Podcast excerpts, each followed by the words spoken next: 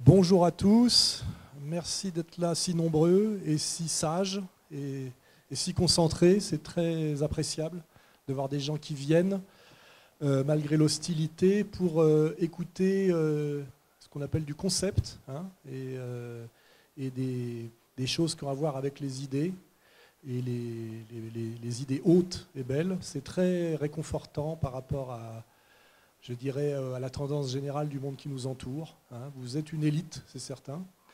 Euh, je suis donc euh, très fier, effectivement, de, fêter ces dix ans d'égalité et réconciliation et de constater que depuis les débuts chaotiques de l'association, malgré les difficultés, le niveau n'a fait que monter, le niveau des intervenants comme le niveau du public. Nous avons aujourd'hui un public adulte, cultivé, euh, petit à petit ont disparu à la faveur des dissensions de ce qu'on appelle la dissidence les dingos, les extrémistes, les adolescents versatiles, et c'est tant mieux, euh, vraiment. Vous êtes le, public rêvé, et d'ailleurs qu'en réalité beaucoup de gens nous envient, puisque j'ai été approché, euh, je dois le dire, à différentes époques par des hommes politiques, dont Dupont-Aignan, qui essayait effectivement à l'époque de me draguer, pour, euh, pour euh, entre guillemets, le public que j'avais et qu'il n'avait pas. Voilà. Et ça, c'est la grande fierté d'égalité et réconciliation.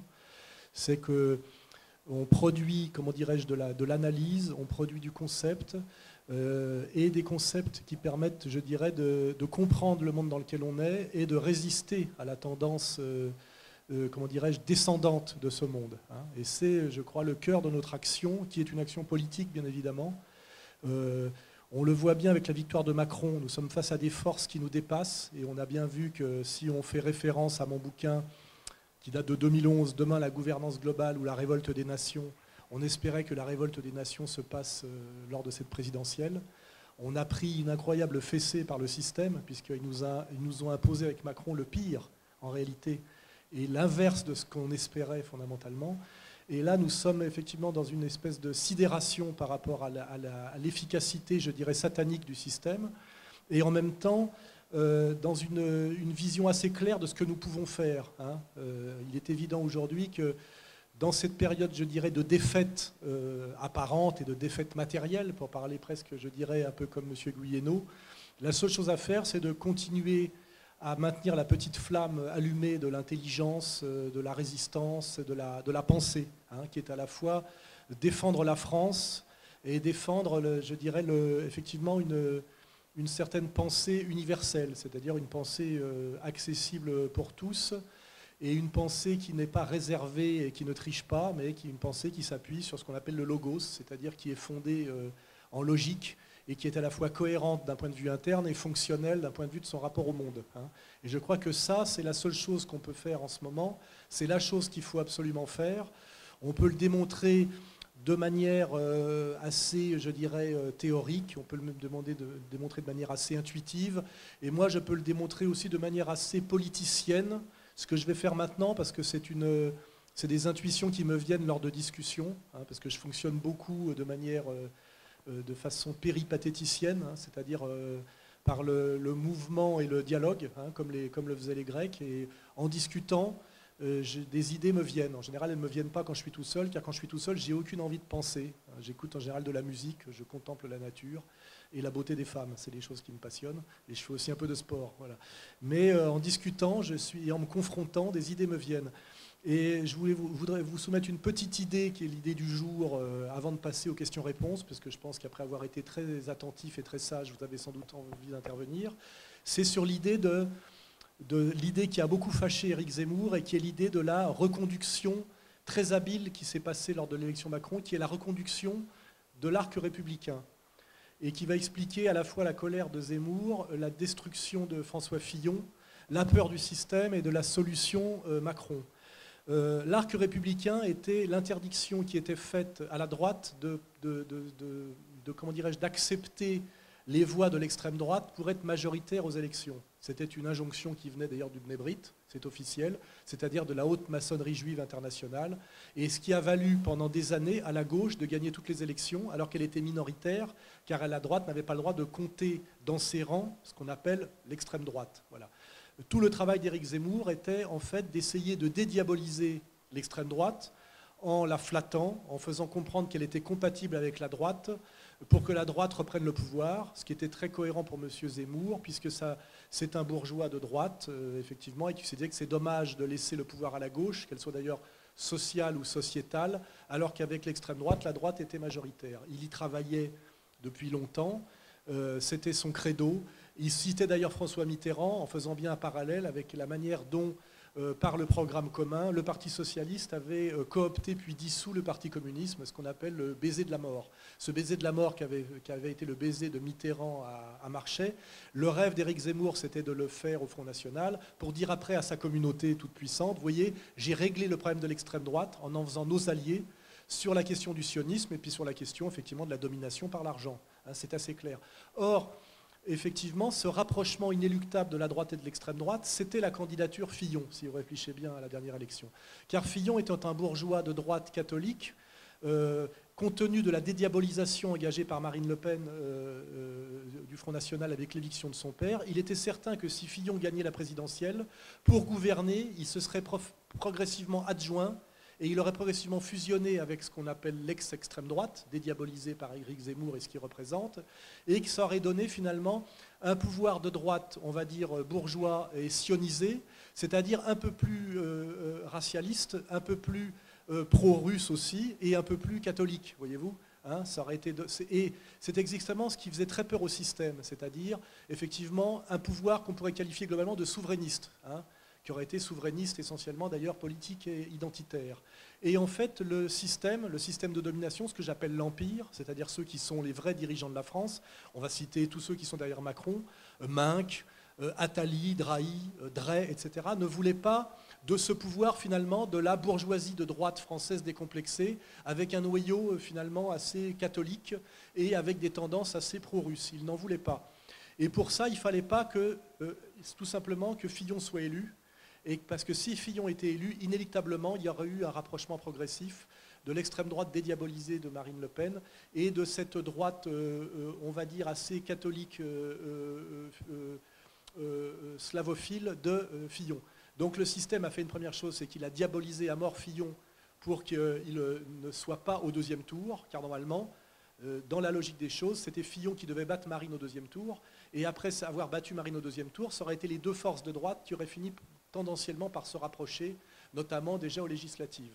Pour ça, le système a renversé ce qu'on appelle la table et a créé un parti central et un parti unique qu'on appelle libéral-libertaire, qui est le parti de Macron, a réduit la portion, congrue à la fois la droite, l'ex-droite dit les républicains, et aussi parallèlement à la, portion congrue euh, le Parti socialiste. Hein. Et donc aujourd'hui, cette union des droites n'est plus possible. Aujourd'hui, nous avons un parti central qui règne euh, officiellement d'ailleurs libéral, libertaire, mondialiste et sociétal, hein, c'est-à-dire euh, un parti de banquiers pro-LGBT, ce que représente parfaitement Macron, euh, qui règne en mettant au tapin, on va dire, un, parti de droite bourgeois français résiduel et une gauche sociale résiduelle, avec effectivement deux tiers exclus, c'est-à-dire deux, partis rejetés de ce, système central dont rêvait Bérou et que Macron a fait. Hein, euh, qui est le Front National, qui se retrouve effectivement euh, euh, chassé une fois de plus du partage du pouvoir dans ce nouveau système où on n'a plus besoin de lui. Hein. c'est l'échec de Marine à la présidentielle, puis l'échec bien plus aggravé aux législatives où le Front va à peine se retrouver avec moins de 20 députés. Et puis de l'autre côté, ce qu'on appelle un peu l'étrange parcours de Mélenchon, où nous avons effectivement de chaque côté de ce parti central macronien à la fois et de gauche et de droite, on va dire les souverainistes de droite qui vont être les déçus du marinisme euh, avec euh, quelques, une quinzaine de députés, et ces néo-souverainistes de gauche qui sont aujourd'hui incarnés par Mélenchon, qui sont, on va dire, l'ancienne extrême gauche libérée de ces deux idéologies fictives qui seraient l'antifascisme et l'antiracisme. Et on se rend compte que ces, que ces deux, euh, disons, mouvements néo-nationalistes incarnés à droite par les déçus, on va dire, du marinisme, et à gauche par les tentés par le mélanchonisme, sont en fait assez proches sur le terrain social et sur le terrain de la géopolitique. Ils sont globalement plutôt pour préserver, on va dire, l'État-providence français, euh, notamment par rapport à la loi El Khomri, qui est en fait la loi Macron, et aussi sur le plan géopolitique pour ne, se réconcilier avec la Russie de Poutine. Hein. Et euh, donc nous avons aujourd'hui cette redistribution des cartes où l'union des droites n'est plus possible, c'est-à-dire le rêve de Zemmour qui était partagé au front par l'aile droite, c'est-à-dire Louis Alliot, Marion Maréchal, qui d'ailleurs est partie parce qu'elle sait que son avenir est bouché pour l'instant, et que peut-être elle pourra revenir plus tard si elle ne participe pas à, l'explosion programmée et prévue du Front National, et aussi effectivement les droitards de Louis Alliot, dont la seule obsession était, toujours été de se dire de droite sans jamais vouloir comprendre qu'il y avait une droite des valeurs et une droite financière qui lui est complètement contraire, et sans ne jamais rien comprendre que la marche du monde depuis mai 68, c'est cette alliance de gouvernance qui s'appelle l'union de la droite financière et de la gauche sociétale, ce que j'appelle l'union inverse de celle que je préconise, qui est la, gauche du travail et la droite des valeurs. Là, c'est la gauche des valeurs, c'est-à-dire euh, la, montée au pinacle de, ce qu'on appelle l'homosexualisme, puis euh, le, LGBTisme, là, allié effectivement au capital. Hein. On voit bien que Macron incarne parfaitement ça, dans sa, je dirais même jusque dans sa chair. Ce qui veut dire que l'union des droites n'étant plus possible et euh, le pouvoir macronien étant tout puissant, tout en étant en fait pas si majoritaire que ça au niveau des sensibilités, le rôle du big data a bien été de manipuler les gens en comprenant leur sensibilité et en, leur faisant croire par de la manipulation idéologique que le vote Macron pouvait correspondre à leur sensibilité, à leur désir profond, alors que c'est le contraire. Il faut bien comprendre que le big data, c'est pas obéir et, donner aux gens ce dont ils rêvent. En fait, c'est comprendre ce dont ils rêvent et les amener à voter pour quelque chose de contraire à leurs rêves par un discours qui est un discours de médiation qui s'appelle de la manipulation politique. Il ne faut pas oublier que sinon, le big data ne serait pas vraiment un problème. Ça serait euh, comprendre le désir des gens de façon plus fin. Alors que là, ce n'est pas ça. C'est comprendre ce à quoi aspirent les gens pour pouvoir les amener à l'opposé par de la manipulation euh, sur des slogans. Euh, et on a bien compris d'ailleurs que c'est ça qu'on avait compris, nous, de manière un peu choqué dans les discours de Macron, qui étaient des discours à la fois vides et contradictoires. Mais effectivement, ce qui fonctionne sur une autre dimension, qui n'est pas la dimension du logos, qui est la nôtre, mais qui est la dimension de la manipulation émotionnelle, du slogan, hein, de ce qui est le contraire même de l'intelligence. Hein. Hein, voilà, qui, ne pratique pas par une construction de raisonnement, mais par des choses qui touchent au cerveau reptilien, à l'émotion, à la sensation, et on voit bien qu'il y a ces deux mondes aujourd'hui qui sont opposés, le monde de la manipulation sensationnelle, d'une certaine manière, et le monde qui essaie de maintenir le travail de compréhension par le logos. Et là, on voit bien qu'il y a le monde, effectivement, du combat grec et le monde de la manipulation que je ne nommerai pas, mais que les intervenants précédents nous ont quand même assez bien précisé, n'est-ce pas? On est quand même dans ce combat-là radical et dans aucun autre. Hein, il faut bien le comprendre. Athènes contre Jérusalem, d'une certaine manière, c'est un combat qui remonte à loin et qui se joue aujourd'hui, et notamment en France, effectivement, dont je le dis, qui est le pays helléno-chrétien par excellence, c'est-à-dire qui fonctionne sur le doute grec et la charité chrétienne. Et M. Gouyenot nous a bien rappelé effectivement le lien du Christ avec l'héroïsme grec, effectivement. Euh, ce monde helléno-chrétien n'est pas du tout un monde contradictoire. Hein. C'est le monde du bien, en réalité, de ce, qu'a produit le meilleur de l'homme dans la sphère qui est la nôtre, qui est la sphère méditerranéenne et post-méditerranéenne. Hein. Socrate et le Christ. Hein. Le doute et la charité. voilà, c'est-à-dire, euh, ce qui, le génie grec, c'est le doute, et ce qui manquait au grec, qui était l'amour, qu'il y a chez le Christ. Le doute et l'amour, c'est ce qui fait en fait, l'humanisme français, c'est quelque chose de très beau, mais de fragile. Et c'est sur cette fragilité-là que joue effectivement le système pour nous amener à l'opposé de ce à quoi nous aspirons profondément, en, manipulant nos espoirs et notre cœur, et sans doute aussi en faisant en sorte, par un travail de destruction du savoir et du logos, que de moins, de moins en moins de gens soient outillés pour lutter et comprendre les manipulations. Voilà. Donc, ma conclusion sera très simple de ce point de vue-là, c'est qu'est-ce que peut faire égalité-réconciliation aujourd'hui? Pas vraiment de la politique politicienne, je pense que c'est le combat est euh, perdu pour l'instant, c'est ce travail de maintenir la flamme de l'intelligence dans une période hostile. N'oubliez pas qu'il y a eu une prise de pouvoir, par exemple en Russie, qui s'est appelée le bolchevisme. Ça a duré 70 ans. il y a des gens dont seul, euh, la seule possibilité, le seul destin a été de maintenir euh, comment dire, une capacité de résistance, des réseaux de résistance pour à un moment donné surgir et ressurgir. Et on voit bien que la grande Russie, la Russie éternelle, est et, René, je ne sais pas comment, comment, on le dit bien, euh, a, ressurgi euh, et aujourd'hui parfaitement incarné par Poutine. Et ce n'est pas pour rien que Poutine, euh, aujourd'hui, qui a un peu réconcilié à la fois le social et le religieux, est aujourd'hui l'homme le plus décrié du nouvel ordre mondial, effectivement, parce qu'il a la, la figure, effectivement, qui montre qu'il est possible de survivre à une entreprise de destruction et de, renaître et de faire renaître effectivement un grand peuple dont il est assez facile de démontrer que le peuple russe est sans doute le peuple qui, par l'âme, est le peuple le plus, lié au peuple français. On peut le faire la médiation par la littérature et la filiation qui va de la grande littérature française de Balzac à la grande littérature russe de Tolstoïevski et, euh, Tolstoï. Hein. Euh, tout ça est très très loin du monde anglais, du monde anglo-saxon. Euh, il faut bien avoir conscience. Nous sommes les, Russes et les Français sont frères et sont frères par l'âme. Et ça se prouve, comme souvent, par l'art, et par l'art, effectivement, qui, emprunte la voie du logos et du langage, qui est la littérature. Voilà. Donc, pour euh, revenir au concret, que peut faire ER demain? Faire de la formation comme nous le faisons, et on le démontre par la qualité de nos intervenants, et aussi travailler dans une optique politique, puisqu'on doit bien en avoir une, à la réconciliation, je dirais, et au rapprochement des déçus du, du marinisme, pardon, le lapsus révélateur, du déçu du marinisme, c'est-à-dire on va dire les souverainistes de droite, avec les tentés par le mélanchoniste, qui sont on les souverainistes de gauche, qui progressivement sortent de, de l'escroquerie de l'antiracisme et de l'antifascisme pour renouer avec, euh, à la faveur de la crise avec une gauche sociale authentique. Hein. Et c'est donc effectivement bien travailler une fois de plus à la convergence de la droite des valeurs et de la gauche du travail afin effectivement de penser qu'il est possible que des gens qui sont finalement assez majoritaires en France, mais euh, opposés, euh, puissent effectivement se rapprocher de, façon électorale pour pouvoir peser, puisque je rappelle que quand on est dans une, une acceptation de la politique telle qu'elle est, on doit chercher la majorité dans les urnes. Hein, voilà. Alors soit on peut y renoncer, soit si on veut accéder à ce, à ce but, nous n'avons rien d'autre à faire que d'essayer de rapprocher les souverainistes de gauche et les souverainistes de droite, en faisant quoi? En essayant de lutter contre le nouvel arc républicain qui a été créé de fait par le, macronisme, et c'est là que survient ma, géniale conclusion, c'est que l'arc républicain, sous les coups de boutoir de Zemmour, était en train de tomber. C'est-à-dire qu'on était en train d'admettre que l'extrême droite n'était pas l'extrême droite, que ce n'était pas normal euh, que le Front National ne puisse pas collaborer avec la droite traditionnelle. Et c'était en fait, grâce au travail de Zemmour, lever l'interdit du Bnebrit, c'est-à-dire l'arc républicain. Cet arc républicain était en train de tomber, le système en a recréé un autre. Hein, qui est en fait le, parti central de Macron, qui est bien positionné au centre du système et qui est un, parti central, unique et gauche-droite.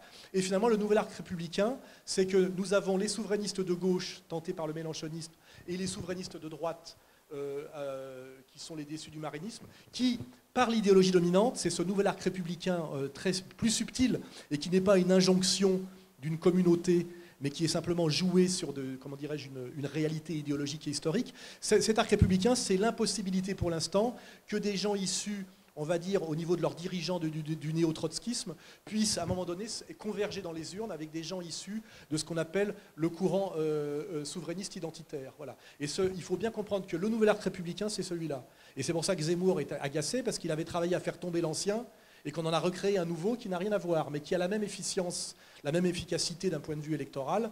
C'est qu'effectivement, comme le dit assez bien Sapir, les, souverainistes en France sont en fait peut-être majoritaires, en tout cas sont très importants, mais ils sont minoritaires et battus à chaque élection, comme du temps où la, droite n'avait pas le droit d'accepter les voix du Front National, parce qu'effectivement, les souverainistes de gauche ont l'interdiction, et eux-mêmes d'ailleurs ont intégré cette interdiction, de marcher ensemble avec les souverainistes de droite bien que sur la question sociale et sur la question géopolitique, en réalité, ils sont de plus en plus en convergence. Donc voilà, c'est ce que ça sera ma conclusion d'un discours qui est très court, et parce que ça m'est venu, euh, la fin de ce raisonnement m'est venu à midi en discutant avec un de nos camarades. Effectivement, l'ancien arc, euh, arc républicain était en train de tomber, et comme il était en train de tomber, le système qui est tout sauf idiot on a recréé un nouveau, et c'est passé effectivement par la destruction de Fillon, puisque l'élection de Fillon aurait amené un rapprochement du Front National de Marine avec la bourgeoisie euh, euh, catholique euh, pro-Poutine de la Manif pour tous. Et les cartes ont été entièrement rebattues. Il n'y aura pas de révolte des nations à la faveur de cette élection, comme j'en rêvais en 2011. Et c'est bien la gouvernance globale qui est en train de gagner en ce moment et qui s'appelle effectivement Macron en France. Hein. on est bien euh, à une, gouvernance globale qui, par un espèce de putsch subtil, a maté la révolte des nations.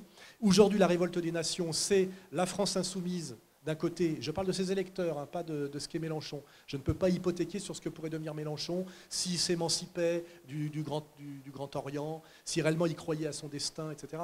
Mais euh, à mon avis, il a plutôt vocation, dans la vision du système, d'être le Tsipras de demain, quand euh, un macronisme à bout de souffle sera obligé d'appeler dans une deuxième cohabitation un Premier ministre de gauche après avoir appelé un Premier ministre de droite, ce qui permettra de, durer deux ans de plus. On voit bien que c'est tout un ingénierie de la domination qui se met en place aujourd'hui et que j'arrive à comprendre en, me mettant exactement dans le, en me glissant dans le cerveau des Attali et de nos, de nos dominants, j'arrive à penser comme eux d'une certaine façon. Et on voit bien que euh, à la fois Macron pourrait être Tsipras, c'est-à-dire que celui, ceux qui en Grèce ont tué l'espoir de Hope Doré pour finalement, par un mensonge et une manipulation, soumettre à la Grèce toutes les injonctions du FMI en prétendant le contraire, et c'était comme par hasard euh, des trotskistes. Et d'ailleurs, euh, n'oubliez pas que, comment dirais-je, Mélenchon a bien dit qu'il était le Tsipras français à plusieurs reprises. Le sera-t-il jusqu'au bout ou pas, c'est la question. Mais ne confondons pas les électeurs de Mélenchon et Mélenchon lui-même. Les électeurs de Mélenchon sont tentés par un néo-souverainisme, ont une question plus une compréhension de la gauche qui n'est plus la compréhension qu'on avait euh, Besancenot et le NPA, c'est-à-dire l'antiracisme sans race et l'antifascisme sans fascisme, vous voyez Donc il y a quand même un progrès de ce point de vue-là, puisque c'est une recomposition de la gauche sociale quand même. Hein.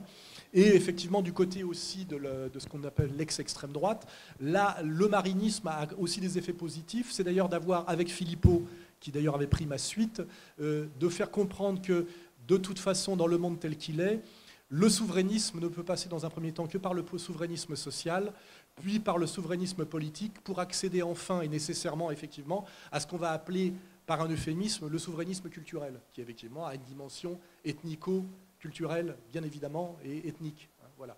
Et donc, euh, euh, ça sera ma conclusion avant de passer aux questions-réponses. Euh, comprenons bien quel arc républicain a été reconstitué qui a remplacé l'ancien, et que c'est contre cet arc républicain que nous devons à nouveau lutter, et que c'est un nouveau combat qui n'a plus rien à voir avec l'ancien et qui effectivement a rendu caduque tous les rêves d'union des droites, des Robert Ménard, des Alliot, etc. Et c'est le travail d'égalité réconciliation, je le dis, produire une fois de plus de la réconciliation nationale, car nous faisons toujours ça, et ce n'est pas seulement la réconciliation nationale des Français chrétiens avec les musulmans patriotes. On a toujours réduit à ça parce qu'il y a une fixette là-dessus. On fait bien de la réconciliation nationale de la gauche du travail et de la droite des valeurs. Et aujourd'hui, cette réconciliation nationale de la gauche du travail et de la droite des valeurs, c'est, je le dis, essayer de se faire rapprocher, de, faire en sorte que ce rapproche dans les urnes pour être peut-être majoritaire ou enfin majoritaire, ce qui exclut euh, effectivement d'autres processus de type révolutionnaire euh, ou d'intercession divine. Euh, ça, c'est, il y en a qui sont là-dedans, comme notre ami Pierre Hillard. Hein. Pour l'instant, notre travail à nous sur le logos, effectivement, c'est ce travail de réconciliation nationale de la gauche du travail et de la droite des valeurs, qui est la tentative de rapprochement par des analyses fines comme nous le faisons, et, dédiabolisante, hein, euh, courageusement dédiabolisante, effectivement, des déçus du marinisme et des tentés par le mélanchonisme. Voilà, je finirai là-dessus. Si maintenant vous voulez poser des questions, c'est le moment. Euh, il est 4h30, oui, donc on a, on a une bonne heure devant nous. Voilà. Je pense qu'on peut applaudir Alain Soral.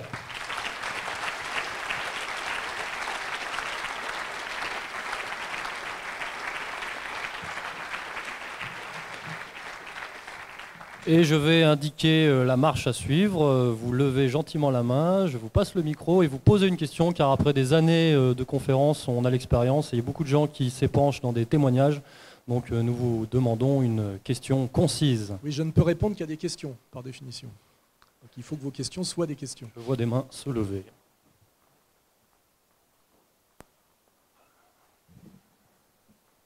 Bonjour, jeune homme.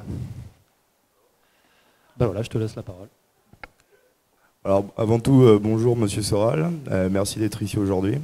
Euh, alors moi j'ai une petite question qui relève un peu du domaine de la vie privée, mais vous pensez qu'un jour on aura accès à vos dialogues que vous avez eus avec Eric Zemmour, un peu dans le style de votre bouquin avec Nolo ou pas? Voilà. je crois que la question morale est une question fondamentale quand on veut durer un peu. Et d'ailleurs, il y avait bien la, conclusion de, notre excellent avocat sur la victoire des théoriciens de la fin sur la théoricien des moyens. Euh, on est bien d'ailleurs là face à, effectivement, à l'idéologie trotskiste, hein, qui parlait bien euh, de leur morale et la nôtre, comme s'il y avait deux morales. J'ai eu de longs échanges avec Éric Zemmour euh, par Internet pendant des années.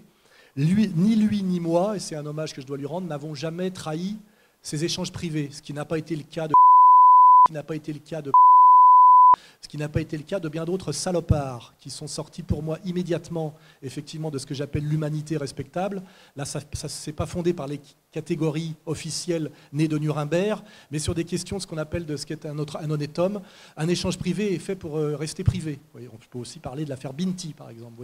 Donc il n'est pas question jamais que je trahisse les échanges que j'ai eus avec Éric Zemmour, sauf si un jour il décide que, euh, d'un commun accord, nous les publions. Mais je peux quand même dire sur quoi, euh, sur quoi à chaque fois nos échanges. On était d'accord sur pas mal de choses. Et au moment où il n'avait plus de réponse à me donner, c'est quand je lui disais, on peut, tu peux dire ce que tu veux sur le problème de l'immigration, sur le problème du, comment dirais-je, de l'islamisation, ce qui est vrai, sur le problème de la perte de l'identité française. Euh, mais il y a une question quand même où, tu n'arrives pas à répondre, c'est que euh, cette violence qui a beaucoup à voir avec le pouvoir du capital ne nous, amène pas euh, au monde musulman, mais nous amène plutôt à Wall Street, nous amène plutôt à la, au FMI, nous amène plutôt à la domination par la dette, n'oubliez pas, et ça nous amène très loin de l'islam, tout ça, et plutôt proche d'une religion que tu connais bien. et là-dessus, il n'avait jamais rien à répondre. Voilà. Donc je sais très bien où est exactement à quel moment, euh, euh, je dirais, Éric Zemmour est battu en race campagne par Alain Soral sur le terrain de l'honnêteté intellectuelle et de l'analyse sérieuse? Et euh, voilà. Donc, si un jour on publie nos échanges, on y verra beaucoup, beaucoup de convergences, sauf sur cette question ultime. la merde dans laquelle nous sommes n'a pas été voulue ni créée par les musulmans. Les musulmans ont été, en revanche, instrumentalisés et souvent d'ailleurs dans cette instrumentalisation, on jouait les idiots utiles à la perfection dans ce chaos que nous vivons aujourd'hui. Voilà. Hein. pour le dire d'une autre manière, les migrants qui sont une incroyable nuisance. J'invite ceux qui veulent s'en persuader ou qui n'y croient pas d'aller se balader dans le 18e arrondissement de Paris à la Chapelle. C'est terrifiant, je le dis bien terrifiant, de voir ces Érythréens et ces Soudanais de 20 ans errer dans les rues avec des regards d'apocalypse sachant qu'ils viennent de zones de combat et de zones de, violence euh, très grandes. Je ne sais pas trop pourquoi ils sont là, et il y a peut-être un projet qui est très hostile. Il est évident que ces gens-là sont un problème fondamental, mais n'oublions pas que derrière, ces gens-là ne sont pas automoteurs, ils ne savaient pas comment arriver porte de la chapelle. Ceux qui les a menés, euh, comme dans la, la fable, n'est-ce pas, c'est M. Georges Soros. Et M. Georges Soros n'est pas musulman. Voilà, je terminerai là-dessus. Une deuxième question. Allez-y, monsieur.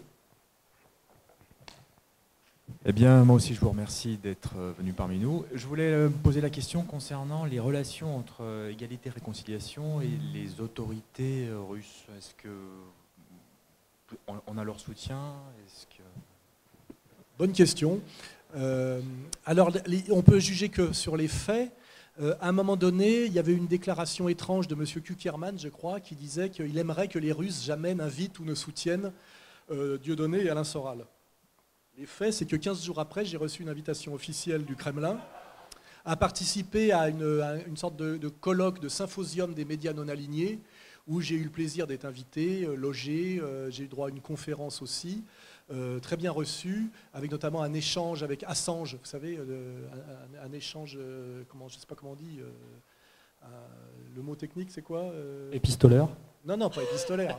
Euh, un échange en direct par de la vidéo. Euh, je veux dire, une, une, vidéo, euh, une vidéoconférence avec Assange, qui, je rappelle, est, réfugié depuis 5 ans dans une ambassade équatorienne à, Londres. Voilà, donc, donc effectivement, j'ai été bien reçu par les Russes qui n'ont tenu aucun compte, comment dirais-je, des, des remarques désobligeantes de la LICRA. D'ailleurs, le, le, jour d'un anniversaire important de, je ne sais pas trop quelle commémoration russe, le, le un des cadres de la LICRA est allé se plaindre euh, en personne que j'ai été invité malgré le fait qu'ils euh, avaient bien demandé qu'on m'invite pas. Donc je crois qu'il y a chez les Russes un côté effectivement euh, taquin à ce niveau-là, mais ça ne va pas tellement au-delà. Vous voyez, on voit bien que Poutine a reçu Marine Le Pen pour donner un petit signal, sans doute, sur le, qui, candidat qu'il préférait, mais il a quand même souhaité bonne chance à Macron, etc. C'est-à-dire qu'il est quand même dans la politique, la réelle politique, et euh, il y a deux dimensions à comprendre chez les Russes. C'est qu'avant qu'ils vous aident, il faut que vous pesiez vraiment très très lourd, ce qui n'est pas notre cas. Hein. Euh, sais plutôt des relations avec Dugin, vous voyez, plutôt qu'avec euh, Poutine. Et deuxièmement, ils sont dans la, dans la réelle politique. Hein. Ils, sont, ils, sont dans un monde hostile et voilà, il n'y a pas de il n'y a pas d'engagement fort de la part des, Russes pour nous, bien que bon, récemment, effectivement, j'ai eu une interview dans le premier média écrit russe où été qualifié d'un des meilleurs, experts français politiques, ce qui a fait ricaner le, Nouvel Ops en disant les Russes sont complètement dingos. Il traite Soral dans, le plus grand média papier russe de meilleur expert politique de France. Voilà. Donc effectivement, il y a une sympathie de la part des Russes mais euh, ce n'est pas comparable à, ce à quoi nous pourrions aspirer et qui correspond à ce qu'étaient les liens de l'URSS avec euh, la gauche communiste française jusqu'à l'effondrement du bloc soviétique, c'est-à-dire un soutien réellement d'un État pour une, dissidence. Vous voyez, ça, n'est pas à ce niveau-là. Pour le dire encore plus concrètement, on ne reçoit pas d'argent. voyez Donc on a de la sympathie venant de Russie, des journalistes qui nous aiment bien. Euh, je suis bien reçu là-bas, mais malheureusement, nous sommes dans une situation euh, très très dur, puisque même si Solzhenitsyn est passé par le goulag, il avait à l'époque, en tant que dissident russe, 27 euh, éditeurs étrangers qui éditaient ses, bouquins anti-soviétiques, et donc il était milliardaire en dollars. Ça lui a permis de se faire construire une maison sur mesure dans le, dans le, Vermont. Vermont ça? Et, nous, on est des dissidents euh, qui n'avons aucun soutien extérieur, car la, géopolitique mondiale est telle qu'il n'y a pas de contre-empire à l'empire en réalité. Hein. Les Chinois se foutent un peu de ce qui se passe chez nous, ils ramasseront la mise d'une manière ou d'une manière ou d'une autre dans, un effondrement prévu euh, du, système euh, financier mondialiste. Les Russes nous regardent avec bienveillance, mais vont quand même pas aller euh, faire plus. Hein, voilà. Et donc nous sommes un peu livrés à nous-mêmes avec des gens qui nous regardent nous débattre avec sympathie. Voilà. Donc je ne sais pas comment on doit voir les choses. C'est l'état actuel des choses. Mais comme dirait l'autre, il faut tenir, il faut travailler et on n'est pas à l'abri un jour ou l'autre d'une bonne surprise, comme le disait Mao, de défaite en défaite jusqu'à la victoire. Hein, voilà.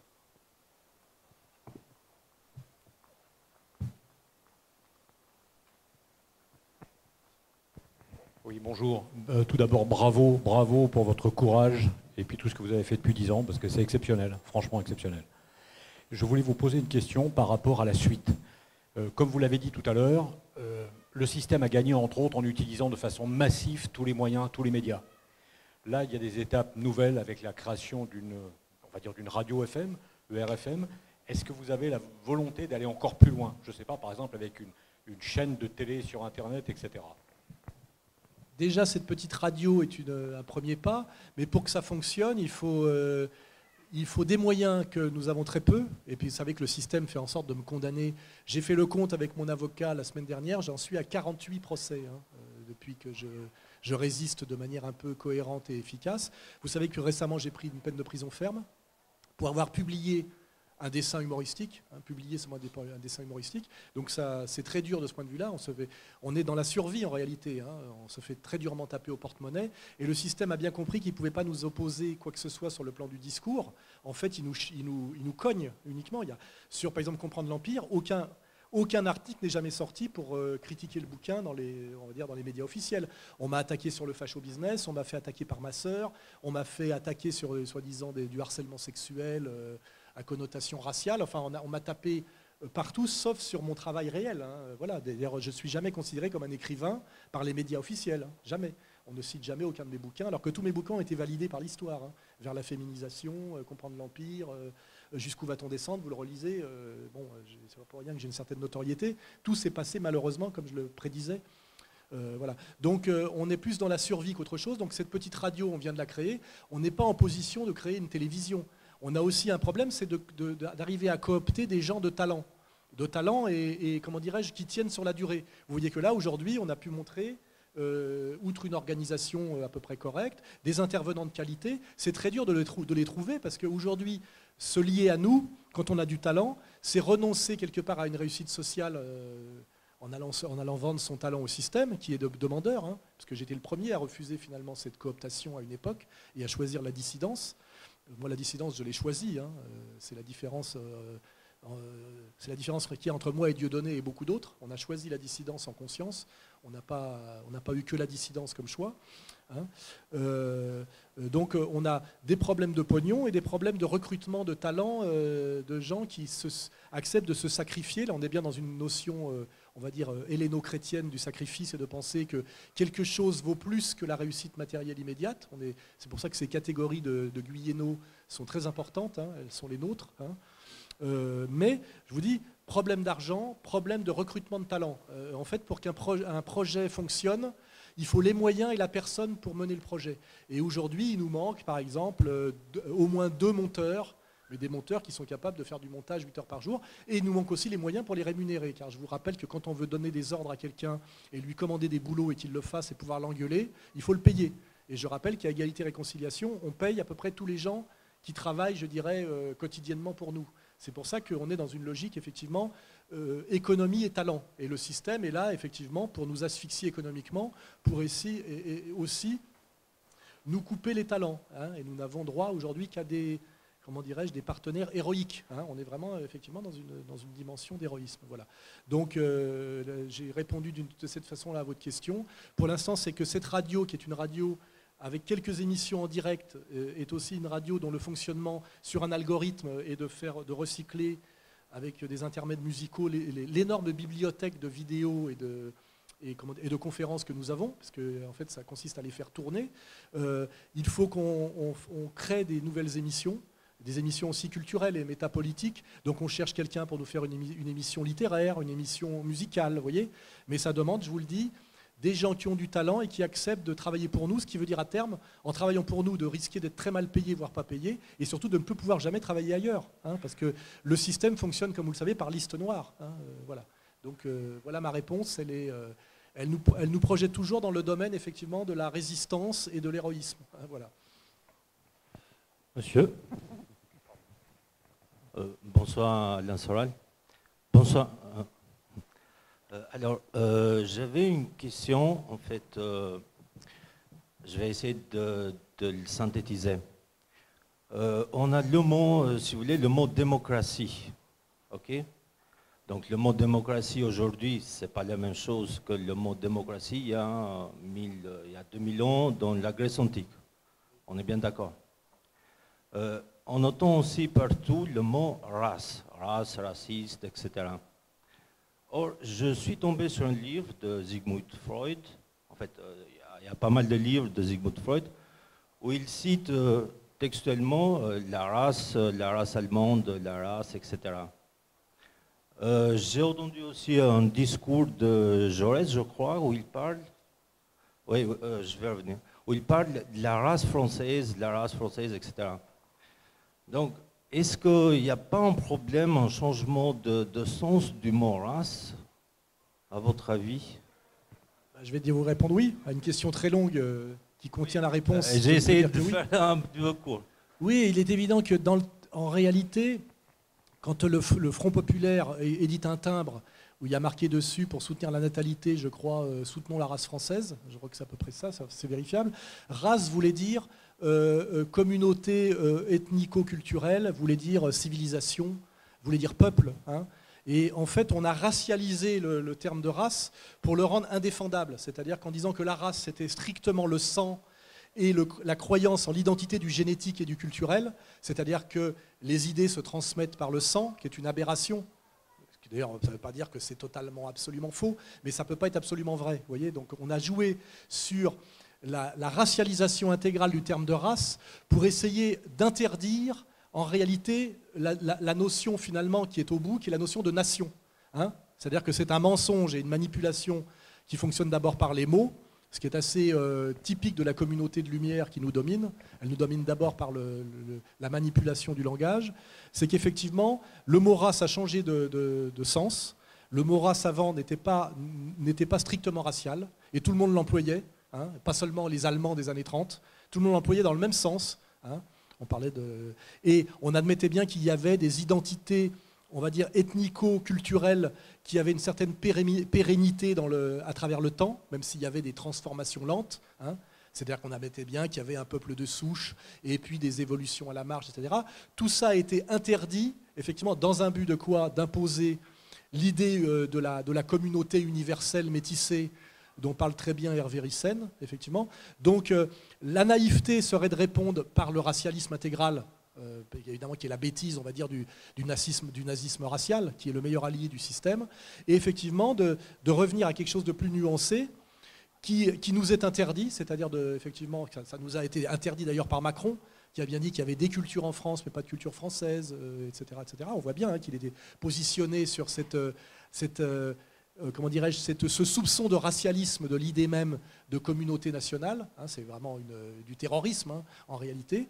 Et pour y répondre intelligemment, et notamment en disant qu'il y a des gens qui ont le droit totalement à cette conception et à cette acception traditionnelle de la race, notamment les Israéliens, voyez, qui eux ont le droit de l'identité, euh, d'une idéologie qui s'appelle une religion, qui est une idéologie, un système de valeurs, euh, d'une certaine cohérence, on va dire, ethnique, et d'une certaine euh, cohérence et continuité dans l'histoire, avec en plus le droit à un territoire. Voyez Alors, la question qu'il faut poser aujourd'hui, c'est que les gens qui nous dominent sont très attachés à cette entité, qui est elle-même valide et revendique la conception traditionnelle de la race, et cette communauté nous interdit pour nous-mêmes finalement cette acception traditionnelle de la race qui s'appelle finalement euh, l'identité euh, ethnico-culturelle, nous l'interdit totalement. Alors euh, comment se fait-il que ces gens qui y croient pour eux-mêmes nous l'interdisent pour nous-mêmes et feignent de croire à une, définition raciale de la race à laquelle ils ne croient pas pour eux-mêmes? Voyez Donc là, c'est la question qu'il faut poser. Voilà. Pourquoi mentez-vous et pourquoi nous interdisez-vous ce, pourquoi vous vous battez intégralement? Voilà, c'est la vraie bonne question. effectivement, ça exclut euh, l'idée que la race n'existe absolument pas et ça exclut aussi l'idée raciale qui est fausse à tous les niveaux, qui est la transmission des idées par le sang. Hein, voilà. J'espère avoir répondu à votre question. Une question ici. Oui, bonjour et bravo pour votre courage parce que vous faites un combat. Euh, qui est, très difficile et vous avez rassemblé beaucoup de gens. En fait, j'avais une petite question d'ordre politique. Vous avez dit tout à l'heure, euh, parmi les mélanchonistes, il y a une petite partie qui est souverainiste. Mais le gros problème, c'est que les gens de gauche, pour beaucoup, sont viscéralement des gens de gauche. Et à partir du moment où ils, évoquent, où on parle du Front National, de toute façon, ils ne veulent pas en entendre parler parce que c'est le Front National et parce que c'est Marine Le Pen. Presque d'une manière euh, viscérale, vous voyez c'est ça le nouvel arc républicain. Donc ma question elle est toute simple. Est-ce que pour que le souverainisme au niveau politique puisse être au-delà du clivage des partis et puisse... Est-ce qu'il n'y a pas la nécessité pour le Front National de s'appeler autrement et peut-être à la tête d'avoir quelqu'un d'autre, de manière à ce que ça fasse moins peur pour les gens de gauche et les souverainistes, qui tout à coup pourraient euh, se sentir décomplexés par rapport à cette idée? Est-ce que le fait que le, le Front National change et oui, j'ai parfaitement compris votre question et j'y réponds dans ma prochaine vidéo qui va être en ligne dans quelques jours. Je pense que euh, la trajectoire du Front National, qui est tout à fait à respecter, notamment par son fondateur Jean-Marie Le Pen, qui a quand même essayé de perpétuer l'idée de nation, l'idée de patriotisme à une époque où c'était très très difficile. Euh, ensuite, il a pris la décision de transmettre, euh, on va dire, la boutique, parce qu'il y a une idée quand même de, boutique à sa fille. Et je vous dis, il l'a fait surtout pour des questions d'argent. Hein. il ne faut pas oublier, c'est-à-dire pour ne pas perdre le contrôle on va dire, de ce qu'on appelle la SCI montre tout, c'est-à-dire quelque chose qui avait à voir avec garder le contrôle de, ce qui lui permettait de maintenir sa qualité de vie. Hein, euh, voilà, il ne faut pas négliger ça. Il lui arrivait euh, effectivement une espèce de châtiment euh, qui est une sorte de punition quelque part, c'est que sa fille, dont il pensait garder le contrôle, l'a lâché. Hein. Et sa fille l'a lâché euh, pour des raisons, effectivement, à mon avis, idéologiques, parce qu'elle se disait en tout cas qu'elle voulait aller au pouvoir, et pour aller au pouvoir, il fallait délepéniser le Front National. Elle a oublié quand même qu'elle s'appelait aussi Le Pen. C'est-à-dire qu'à un moment donné, la délepénisation, jusqu'au bout, c'est aussi que Marine Le Pen doit céder la place.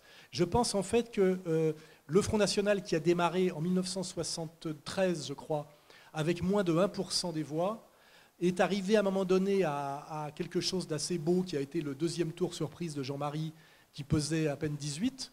Et puis avec le travail de Marine qui s'appelle la dédiabolisation ou la tentative, la tentation de dédiabolisation, qui ne pourrait fonctionner que si le système était honnête, mais il ne l'est pas. Hein, parce que vous avez beau dédiaboliser jusqu'au bout, on vous traitera à la fin d'ennemis de la République, alors que, ce que normalement c'est d'ennemis de la démocratie, ce qui devrait tomber sous le coup de la loi comme accusation puisque le Front National a toujours été démocratique et républicain, puisqu'il a respecté tous les principes, euh, notamment de n'exister que comme parti électoraliste. Hein. Il y a dans la charte du Front National aucun projet de prendre le pouvoir par les armes, de renverser la République, etc. etc. Bref, le maximum qu'a pu faire le Front National, c'est une, épopée historique, c'est ce qui s'est passé au deuxième tour de la présidentielle avec Marine, c'est euh, quoi, 33, c'est ça? Je crois que c'est la fin du Front National et la fin, la fin des Le Pen. Hein. C'est fini. Et effectivement, pour faire péter ce nouvel arc républicain, il faut effectivement sortir de la domination de la gauche française par le trotskisme, de l'antiracisme et de l'antifascisme, et de, venir sur une question sociale sérieuse, et donc effectivement de venir sur la question du dumping social, et de comprendre que l'immigration est ce que Georges Marchais en disait lors de son discours de Montigny-les-Cormeilles.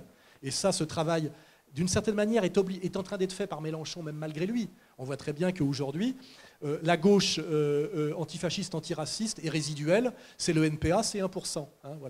Donc ce travail est en train de se faire, on va dire, à gauche, par les électeurs qui ont été attirés par Mélenchon, au-delà de Mélenchon lui-même. Hein, voilà, je parle moi des, je parle moi des populations. Hein.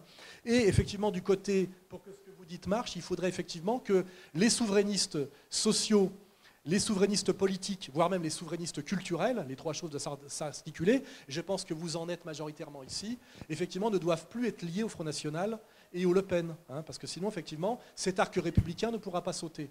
Et je pense effectivement euh, qu'il faut qu'on sorte du Front National. La chance historique qu'on a, c'est que le Front National va s'effondrer, à mon avis, euh, aux législatives. Ils vont avoir très très peu de députés et sans doute pas de groupe électoral. Et surtout à la faveur de cet échec de Marine euh, lors, de la présidentielle, stigmatisé par son effondrement dans le discours du second tour et par son échec aux, législatives, le, parti le Front National est ruiné, il faut bien comprendre, hein, parce que les présidentielles coûtent très cher et c'est un gouffre à pognon, mais par contre, vous ne pouvez vous refaire que législatives. Et avec ce que va, prendre la, branlée que va prendre le Front National, et vous remarquez que Marine Le Pen en est réduite, comme moi aujourd'hui, au financement participatif. Hein. Euh, l'appel qu'elle a lancé à l'emprunt, c'est ce que fait Vincent Lapierre. Hein. Mais euh, voilà, c'est-à-dire que le Front National aujourd'hui est ruiné. En plus, il a sur le dos des procès, grâce à la manipulation de la loi, qui est très facile, qui peuvent mener les, les gens qui gèrent les finances du Front National à des condamnations de prison qui peuvent aller jusqu'à 5 ans.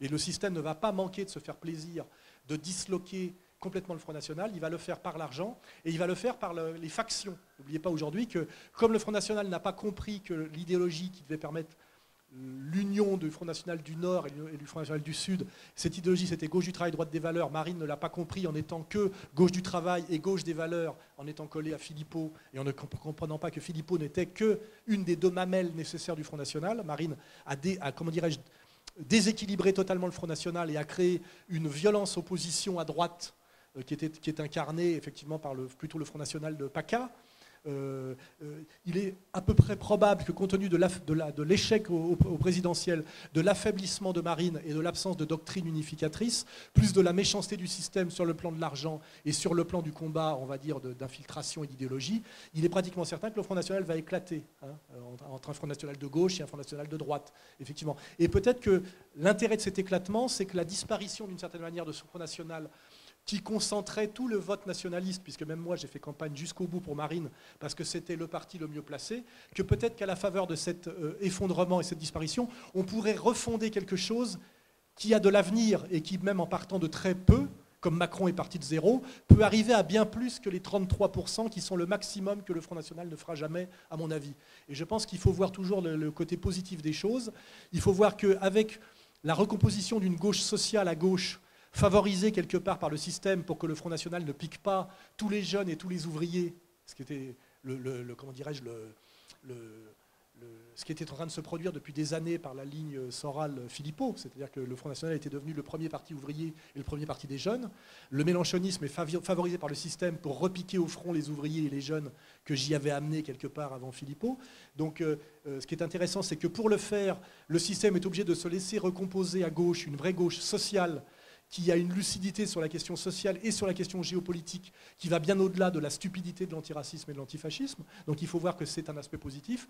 Et de l'autre côté, à droite, l'effondrement du Front National pourrait peut-être permettre de recréer euh, un mouvement souverainiste de gauche, levé de l'hypothèque qui fait que le Front National sera toujours montré du doigt comme un parti, euh, on va dire, issu euh, des, déçus du monarchisme, issu des déçus de la collaboration et issu des déçus de l'Algérie française, hein, qui étaient les trois mabelles historiques les trois, les trois strates du Front National, avec lequel n'avait plus rien à voir Marine, mais qui il y avait quand même toujours cette, ce lien par le, par le nom. Voilà. Et puis autre chose aussi qu'on peut mettre en avant, c'est que la dédiabolisation du Front National a conduit le Front National à pratiquer ce qu'on appelle le politiquement incorrect correct, et finalement à être un parti soupçonné d'être un parti fasciste, qui s'en excuse en permanence en virant tous les antisionistes du Front chaque fois que euh, BFM TV montre du doigt un brave militant honnête du Front National. Donc effectivement, moi, ma ligne, elle est, risquée et elle est radicale, mais nous sommes dans une période risquée et radicale, c'est que je voudrais à la fois sortir du Front National et des Le Pen, mais pour produire une doctrine infiniment plus cohérente et plus, rigoureuse et plus courageuse, qui a été démontrée d'ailleurs par les, interventions qu'ont fait aujourd'hui nos trois intervenants successifs. Hein. Marine Le Pen, là-dessus, a fait un travail de destruction de l'idéologie de combat antimondialiste pour se rapprocher du pouvoir. Elle a fait du politiquement incorrect, en fait, systématiquement. Ce qui fait qu'à la fin, quand le système veut vous mettre à mort, il suffit qu'il vous dise il y a quelqu'un chez vous qui est révisionniste, et vous baissez les yeux. Il y a euh, où voulez-vous en venir par ce pouvoir de la banque et des Rothschild? Sous-entendu, c'est de l'antisémitisme caché et vous êtes obligé de baisser les yeux. Et Marine en est réduit à un moment donné face à Macron à dire euh, vous ne défendez pas, Monsieur Macron, les, juifs et les PD. Elle a quand même dit ça face à Macron, qui est l'homme de tout le réseau mondial et qui en plus est un bisexuel. voyez Donc il y a vraiment une défaite, à mon avis, de la stratégie de la dédiabolisation. C'est que vous prétendez vous rapprocher du pouvoir en étant compatible avec l'idéologie dominante du système via les médias, mais finalement, cette dédiabolisation vous amène à être quoi? À être celui qui est choisi pour perdre comme je l'avais dit chez Tadi, la dernière fois que j'étais invité chez Tadi, de faire 33% face aux vainqueurs. Et de fait qu'un mec comme Macron, qui est peut-être euh, minoritaire en France par rapport au, désir souverainiste profond, euh, on arrive à gagner haut la main et à être un type plébiscité en apparence avec 66%, face à quelqu'un dont on se dit, euh, finalement, le souverainisme social, politique, et voire même culturel, est, incapable ne, mérite pas le pouvoir car effectivement Marine Le Pen ne méritait pas, il faut le reconnaître, par son discours du deuxième tour, d'incarner la République française, la France, le génie français, la culture française, ou que sais-je, et encore plus quand on la voit danser le soir de la défaite sur du Jean-Jacques Goldman, voyez. Donc euh, ma réponse est un peu longue, mais voilà, je pense qu'il faut penser printemps, comme dirait Macron, printemps des peuples, vous voyez, et je pense que euh, les cartes ont été rebattues aujourd'hui, et il ne faut plus penser ni Front National, c'est-à-dire ni, euh, on va dire, euh, tradition euh, héritier de quelque chose qui avait à voir avec le fascisme, ni penser d'ailleurs antifascisme avec Mélenchon.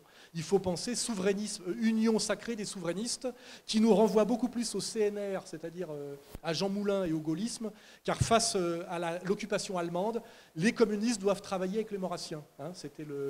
c'était l'intelligence de De Gaulle, c'était le sacrifice de Jean Moulin, et effectivement, ça s'appelle le Comité national de la résistance. Et c'est plutôt à ça qu'il faut se rattacher et se lier, effectivement, euh, et, assumer parallèlement à ce combat éminemment, je dirais, républicain français et, euh, euh, anti-nazi, quelque manière, aussi assumer parallèlement, sur le plan doctrinal, que si on ne lutte pas contre la religion de la Shoah, qui est la religion de substitution du mondialisme, chaque fois que vous direz je suis un patriote et je pense que les nations euh, défendent le, monde du travail, on vous dira la nation c'est la guerre, et on vous dira au bout la nation c'est Auschwitz et les chambres à gaz. N'oubliez pas que c'est ce qu'a pratiquement a dit Macron lors de ses... Il a dit le nationalisme c'est la guerre, hein, et le mondialisme c'est la paix.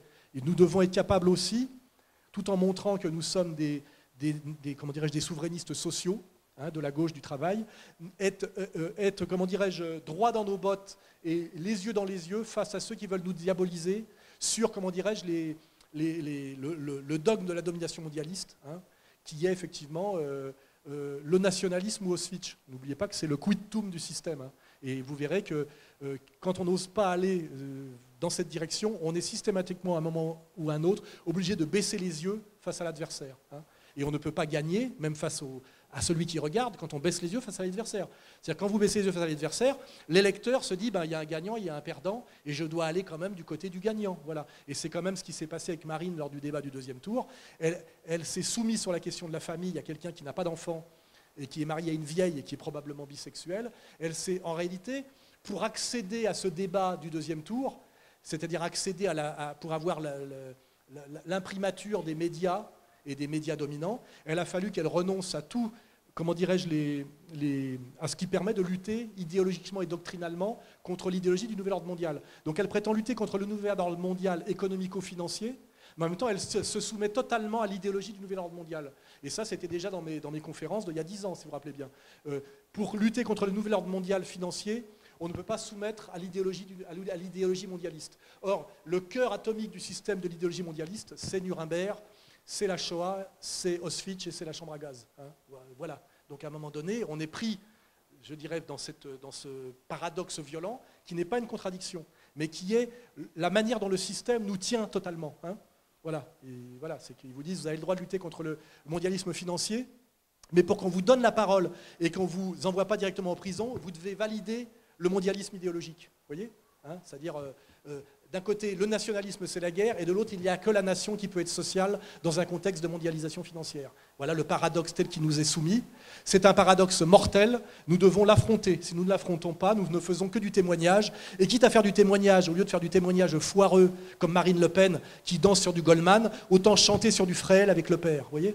Parce que que ce soit 18 ou 36% ou 33%, face à une logique qui dit que le pouvoir c'est 50,01, eh ben 18 ou 33, c'est, comme je le dis, 0 plus 0 égale la tête à Toto. Hein, voilà.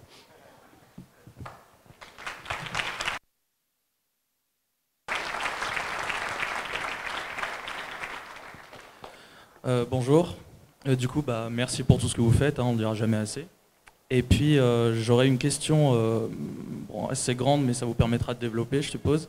Euh, on voit que les, ce que vous appelez les souverainistes de gauche, c'est vrai qu'il y a des mélanchonistes qui sont, qui sont tout à fait acceptables, mais le système qui a plusieurs coups d'avance les a déjà aiguillés sur euh, l'écologie. On voit les véganes devenir de plus en plus excités.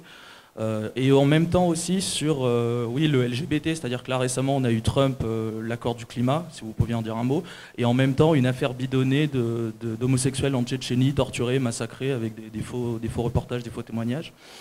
Et on a l'impression que le système se sert de, de ces deux mamelles pour, faire avant, pour détourner les jeunes qui auraient une conscience sociale, si on les laissait faire, sur des voies qui sont totalement mondialisées. Je veux dire, Attali a déjà parlé de l'intérêt de l'écologie euh, pour le, mondialisme. je ne crois pas qu'il ait parlé du LGBT, mais du coup on y revient.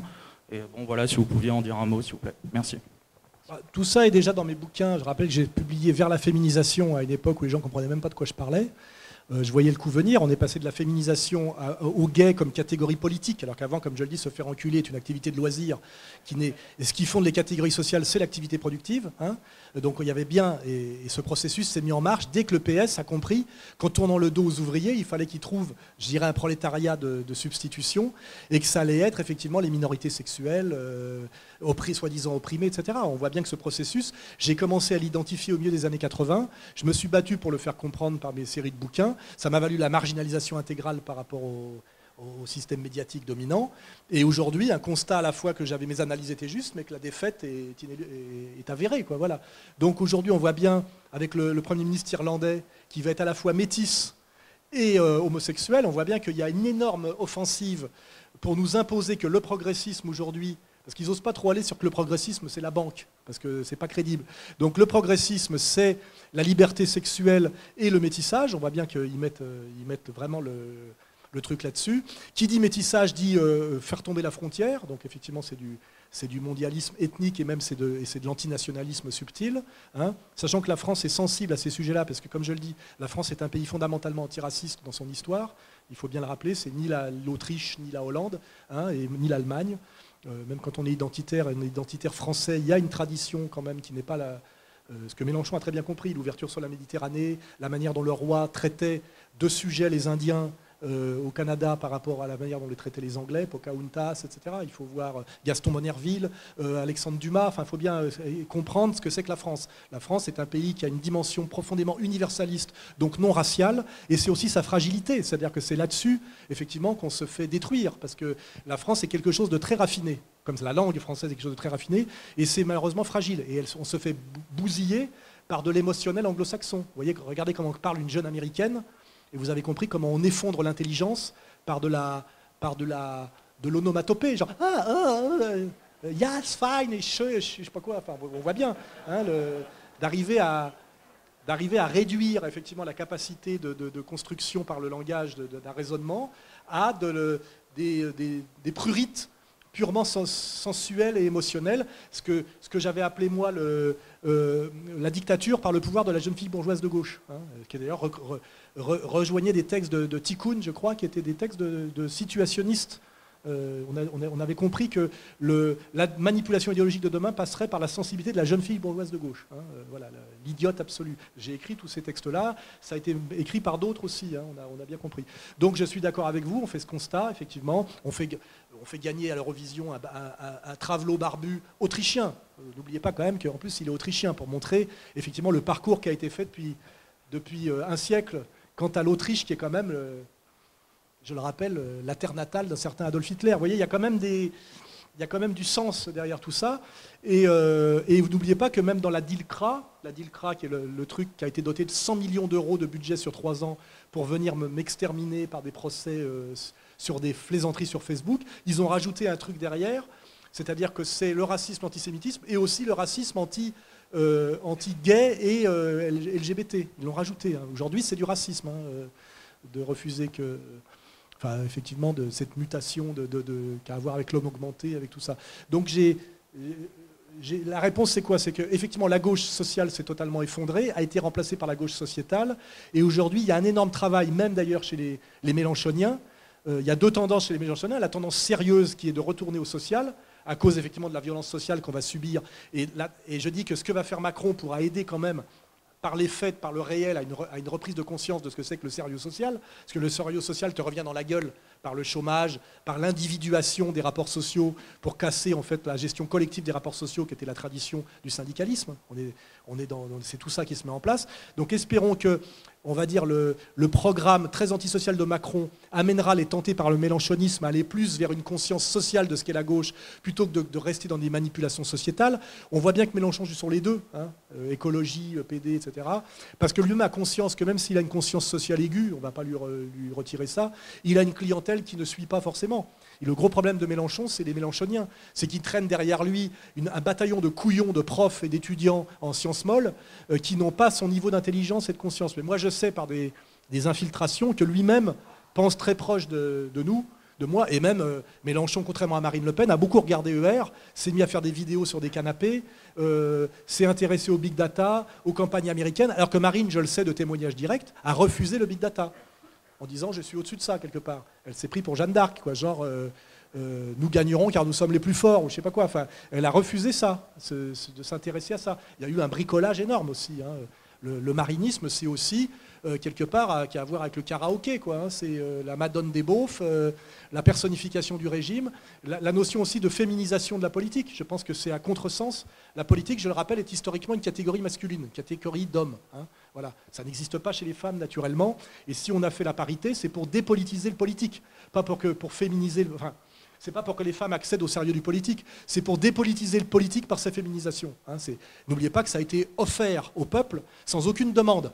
En général, les, progrès qu'on vous donne sans que vous les ayez demandés ne sont pas des progrès. Hein. N'oubliez pas ça. les progrès, vous les le peuple les conquiert de haute lutte. Or, la parité, c'est Jospin qui nous l'a donné, après un travail euh, de relais sociologique par cet ignoble connard qui s'appelle Pierre Bourdieu, hein, euh, parce que c'était une des façons, au moment où on détruisait la gauche sociale, où, la gauche politique renonçait au social, effectivement, de cacher et de suppléer à ce renoncement. Ça a été coopté euh, les femmes, mais les femmes, effectivement, les plus, je dirais, les plus, les plus loin de la question sociale. Hein, euh, tout ça, je l'ai dit, des, dizaines de fois. Les gays, en, prétendant que être gay était une catégorie de gauche, c'est-à-dire se faire enculer était de gauche. Alors que normalement, c'est plutôt de droite, hein, se faire enculer. Parce que, en général, dans les luttes sociales, on lutte pour ne pas se faire enculer. Que ce soit au niveau symbolique, politique et même réel, d'une certaine manière. Donc, non, mais ça veut dire quelque chose de profond. Quand on aime se faire enculer, quelque part, c'est qu'on aime se soumettre à quelque chose qui est plus fort que vous et on aime, on a le plaisir de la soumission. Je crois qu'il faut lier quand même la sodomie à la trahison politique. Euh, Jean-Paul Sartre se posait cette question-là dans les années 40. Ça m'a été euh, dit par euh, le professeur Pache. Voyez, c'est-à-dire que ces questions ne sont pas des questions d'un farfelu comme Alain Soral. Beaucoup de gens se sont posé ces questions sérieuses. Pourquoi on coopte les homosexuels? Parce qu'ils ont une fascination pour la soumission. N'oubliez pas, ou la trahison, et aussi l'humiliation du père, voyez, la fascination pour la mère, c'est-à-dire quelque chose qui n'a pas rien à voir avec la loi, parce que la loi, c'est la loi du père. La mère, c'est ce qui est sacré et inviolable, c'est ce qui se transmet avant la loi. Vous voyez, tout ça, c'est des catégories sur lesquelles j'ai travaillé, qui, font de moi en réalité un intellectuel euh, incompris et décrié d'un autre niveau qu'un Michel Onfray ou même, excusez-moi, d'un de Benoît. Hein. parce que y a, du con... je ne suis pas juste une bibliothèque, il y a du concept, vous voyez, le patriarcat matrilinéaire, qu'est-ce que ça veut dire, etc. etc. Voilà. Donc euh, j'ai répondu un peu longuement. Tout ce que vous dites, effectivement, est vrai, mais comment lutter contre ces manipulations. Comme le disait Michel Clouscar, un de mes maîtres, le philosophe est, nu face aux sophistes, vous voyez euh, Face à des menteurs professionnels. Euh, il ne faut pas oublier que la philosophie est un sport sans arbitre. Il n'y a que Dieu, quelque part, si Dieu est le logos, le logos absolu, qui peut dire qui a menti et qui a dit vrai selon les lois du logos. Mais dans le monde réel, le monde de l'apparence, le monde de l'idéologie, hein, n'oubliez pas, euh, euh, la doxa par rapport euh, à, la, pragma, par rapport à la, au logos, etc., c'est des catégories grecques de la philosophie. Si vous n'êtes pas face à des gens qui ont été formés à, la syllogistique, vous pouvez être vaincu alors que vous avez gagné. Vous voyez ce que je veux dire? C'est pas comme dans C'est pour ça que j'aime bien la boxe celui qui est KO, il est KO. Il ne peut pas vous dire je suis KO, mais j'ai gagné. voyez? Mais dans le monde politique, vous pouvez avoir perdu et être déclaré gagnant. C'est le cas de tous mes procès, je vous signale, si vous les regardez bien. J'ai gagné systématiquement en réalité, mais j'ai perdu. voyez Parce qu'on est face à des, à des, sophistes. Et n'oubliez pas, si vous lisez le bouquin de Schopenhauer de l'art d'avoir toujours raison, qui est quand même une, une, critique, on va dire, laïque et discrète de ce qu'on appelle la logique talmudique, qui n'est pas la logique syllogistique grecque et universelle, il hein, faut le savoir. Il y a une logique spécifique qui est tantôt du paralogisme, tantôt du sophisme assumé, et qui est effectivement l'art d'avoir toujours raison. Le but n'est pas de chercher la vérité, puisqu'elle est en vous, puisque Dieu est avec vous, c'est de ne pas être vaincu face à l'adversaire, c'est tout, et de ne pas donner l'apparence de la défaite. Donc c'est effectivement, ça s'appelle les rois du baratin, ça s'appelle la charlatanerie, voyez Et ça a toujours été décrié et décrit et compris par tous les pères de l'Église et par tous les vrais penseurs, voyez Il y a le charlatan, voyez et, euh, on a bien été victime là avec par exemple Macron, euh, de, charlatanerie. Vous voyez, quand il vous dit je suis un, patriote antinationaliste, par exemple. Vous voyez, c'est que des, c'est que des oxymores, c'est que des contradictions radicales. Mais le con se dit ah ben c'est bien parce qu'on a les deux comme ça. Vous voyez, c'est comme l'eau chaude froide. Vous voyez, ah, c'est bien. Euh, ou la glace euh, qui coule. Vous voyez. la glace chaude, vous voyez, enfin, vous voyez, vous pouvez séduire les gens en disant, vous voyez, c'est de la glace, c'est bien parce que tu la mets dans ton coca, mais en même temps, tu peux aussi réchauffer le thé avec, tu vois. Enfin, et là, bah, il y a des gens qui peuvent se dire. Euh, si, si, le fait que, Macron, il a triomphé de Marine dans le débat du deuxième tour, c'est sûr. Mais par contre, comme, euh, tribun et, lors de ses comment dire, meetings, il était objectivement très mauvais à tous les niveaux. Il disait, il disait rien et n'importe quoi, mais avec un système, vous avez vu, de trucs en boucle, comme des mantras, vous voyez?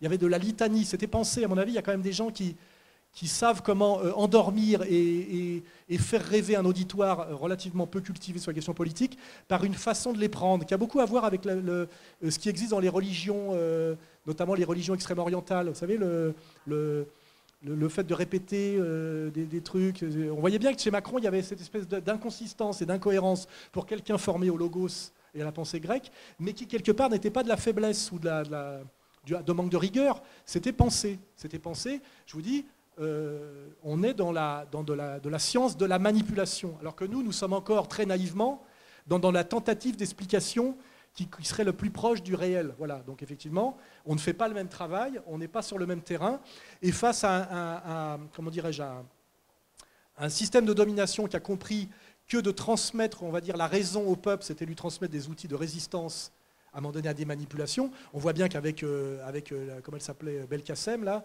euh, c'est ça, oui, elle s'appelait Belkacem, oui. On prend une petite marocaine pour que ça fasse monter le racisme anti-maghrébin et musulman, alors qu'elle ne fait que porter des choses qui ont été voulues plutôt par Attali, Mink, etc., On voit bien aussi toutes ces, effectivement, ces hiérarchisations qu'il faut savoir faire, comme le dirait Carl Schmitt, entre les ennemis prioritaires et les ennemis secondaires, les manipulateurs et les manipulés. Hein, voilà. On voit bien que la loi El Khomri, ce n'est pas la pauvre El Khomri qui l'a voulu. Mais dans l'inconscient collectif, ça sera une petite Marocaine qui aura fait le sale boulot. Vous voyez, comme ça, on pourra toujours faire monter la haine anti-immigrée, tout en, même temps en le flattant, en le cooptant comme ministre, et en même temps s'en servant de bouc émissaire au moment voulu. Vous voyez Là, on est vraiment dans de l'ingénierie politique qui fonde sur, euh, fondée sur le, satanisme, c'est-à-dire le mal, la laideur, la méchanceté, la cruauté, etc., mais d'une redoutable efficacité. Et nous, c'est le combat éternel du bien contre le mal. Qu'est-ce qu'on peut faire? Témoigner, dire la vérité. Si on se met à basculer de l'autre côté en disant par rapport à la manipulation, on va faire de la contre-manipulation, et quelque part c'est la tentation mariniste. Hein. On va adhérer à l'idéologie dominante, on va virer les braves militants qui, se posent certaines questions qu'on n'a pas le droit de se poser, on va coopter de l'homosexuel systématique et du traître et du mec qui vient d'ailleurs, on va prendre du franc-maçon, etc., etc. Quel est le résultat final hein? C'est qu'il n'y a pas la logique de la fin et des moyens, c'est qu'il y a une identité fondamentale, structurale, on va dire, une identité d'essence entre la fin et les moyens. Hein les moyens déterminent la fin et la fin ne peut ressembler qu'aux moyens. Hein. C'est-à-dire que quand vous additionnez une succession de mensonges, de trahisons et de soumissions, à la fin, il n'y a pas la vérité, la beauté, l'identité du vrai, du bien et du beau. C'est pour ça qu'à un moment j'ai quitté le Front National. Hein. Je me suis dit, je peux pas. Je ne peux pas accepter ce truc, parce que je pense que ce n'est pas gagnant, et que de toute façon, il y a un vrai problème de morale fondamentale. Hein. Je on ne fait pas du bien avec du mal, c'est pas vrai. Mais ça, c'est la morale trotskiste, c'est la morale révolutionnaire, c'est la morale sabataïste, et c'est la morale talmudique, d'une certaine manière. Donc, tout, tout, revient toujours au même. Vous voyez ce que je veux dire? On est dans une grosse totalité dialectique. Et, la seule chose qu'on peut faire, je veux dire, euh, c'est d'établir ces médiations pour avoir cette pensée globale qui est euh, qu'on peut prendre par le petit bout de LGBT. Il est évident que les LGBT n'ont rien demandé. C'est pas 3-4 travelots dépressifs euh, rentrant du bois de Boulogne avec un talon cassé à 5 h du matin qui ont exigé des lois. Donc il y a bien des gens très puissants qui ont décidé de, de se servir de cette pauvre minorité souffrante, mais qui est souffrante pour des raisons psychologiques et internes, parce qu'il n'y a pas d'LGBT heureux. Je connais bien ce milieu-là parce que j'ai beaucoup fréquenté les boîtes de nuit. Hein. Je sais ce que c'est que le cimetière des éléphants des vieux travelots. Hein. C'est des gens qui sont pratiquement au bord du suicide et qui sont très émouvants souvent. Et je vous garantis qu'ils n'avaient jamais eu aucune revendication politique, de même que tous les gays que j'ai connus dans le milieu de la boîte de nuit, de la fête et de l'art contemporain n'ont jamais revendiqué de vouloir se marier et ne se sont jamais reconnus dans ce militantisme grotesque, etc. Il y a vraiment une manipulation politique des femmes, une manipulation politique des gays, une manipulation politique aujourd'hui des LGBT, comme il y a eu une manipulation politique des jeunes à partir de mai 68. Hein, euh, pareil, pour, euh, virer De Gaulle et mettre en place tout ce qui s'est mis en place après. Donc voilà, là je, fais exprès de dériver pour montrer que on, doit avoir une pensée, je dirais, euh, hegelienne. Hein, penser la totalité. Le vrai, c'est le tout. C'est une, citation de Hegel. C'est-à-dire qu'il n'y a pas de il faut être capable de faire de l'analyse, c'est-à-dire effectivement, et après de restituer la vision synthétique globale. Et ça, ça demande, d'après les, études cliniques et d'après les théories de tous les penseurs traditionnels, un cerveau d'homme. Je finirai là-dessus.